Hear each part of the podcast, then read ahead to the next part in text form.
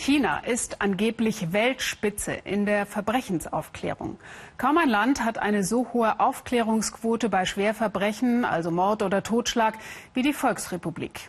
Und als richtig aufgeklärt gilt ein Verbrechen dort erst dann, wenn ein Geständnis vorliegt. Wie es zu diesen Geständnissen allerdings kommt, das hat die Menschenrechtsorganisation Human Rights Watch in diesem 150 Seiten dicken Bericht zusammengestellt. Unter anderem finden sich dort auch Zeichnungen. Mutmaßliche Täter werden tagelang in einem Stuhl festgeschnallt. Und das ist nur eine von vielen Foltermethoden, mit denen in China Geständnisse erzwungen werden. Unter dem Zwang der Folter gestehen Menschen auch Taten, die sie überhaupt nicht begangen haben. Ariane Reimers berichtet. Nicht einmal Gebete haben geholfen. Der 76-jährige Großvater und seine Tochter wissen keinen Rat. Ihre Familie ist zerstört. Seit mehr als drei Jahren sind ihre Liebsten im Gefängnis drei Söhne und der Schwiegersohn. Unschuldig, sagen sie. Erst erpresste die Polizei unter der Folter Geständnisse und auf deren Grundlage verurteilte sie das Gericht dann zu mehr als zehn Jahren Haft. Der Vorwurf organisierte Kriminalität.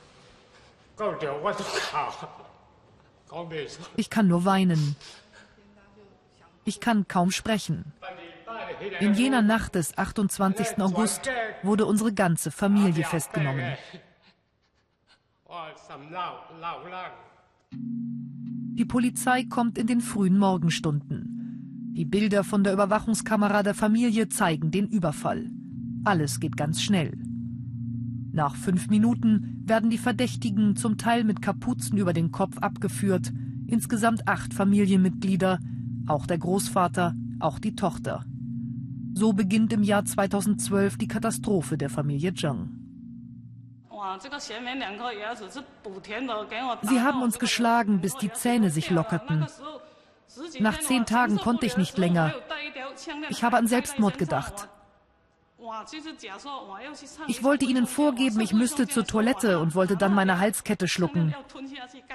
Die Folter war so schrecklich, schlimmer als Sterben. In den Nachbarzellen schreien die anderen traumatische Erlebnisse. Der Großvater und seine Tochter inzwischen wieder frei. Warum die Jungs zur Zielscheibe wurden, sie wissen es nicht. Einer der Verurteilten war sogar 15 Jahre lang Vorsitzender des Dorfkomitees.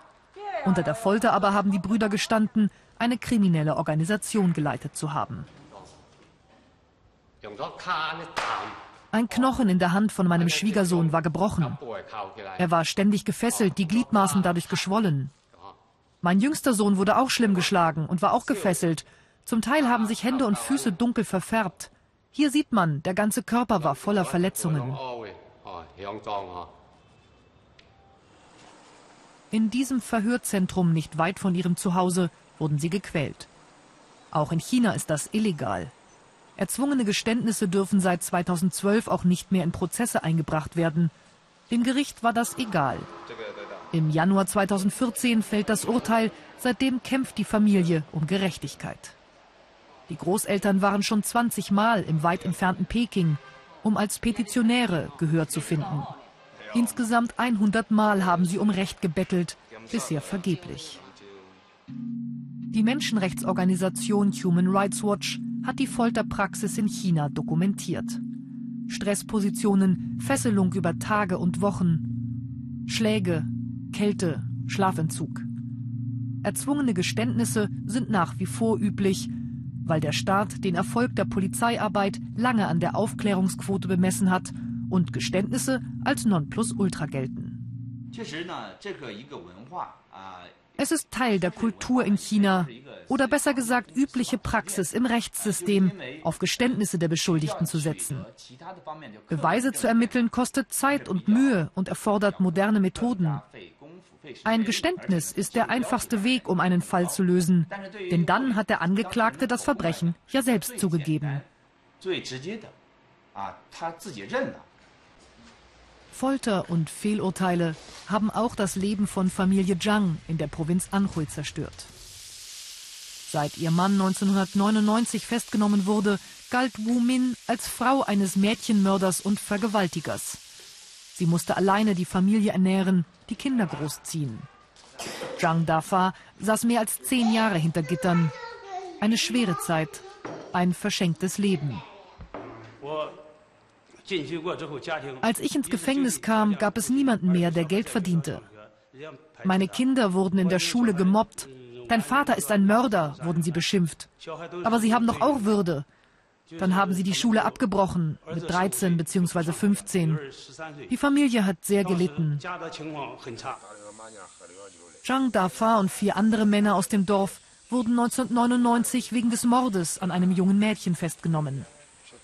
Das Verbrechen hatte bereits drei Jahre vorher stattgefunden und war nicht aufgeklärt worden. Dann schob die Polizei es ihnen in die Schuhe. Alle fünf wurden massiv gefoltert. Am Ende gestanden sie die Tat. Ich hatte keine Kraft mehr, keinen Willen. Ich konnte die Folter einfach nicht mehr ertragen. Es gab keinen Ausweg. Die Polizisten haben mir erzählt, wie die Tat begangen wurde, und ich musste einfach nur mit Ja bestätigen. Wenn ich Nein gesagt habe, haben sie sofort wieder zugeschlagen. Und so habe ich unterschrieben.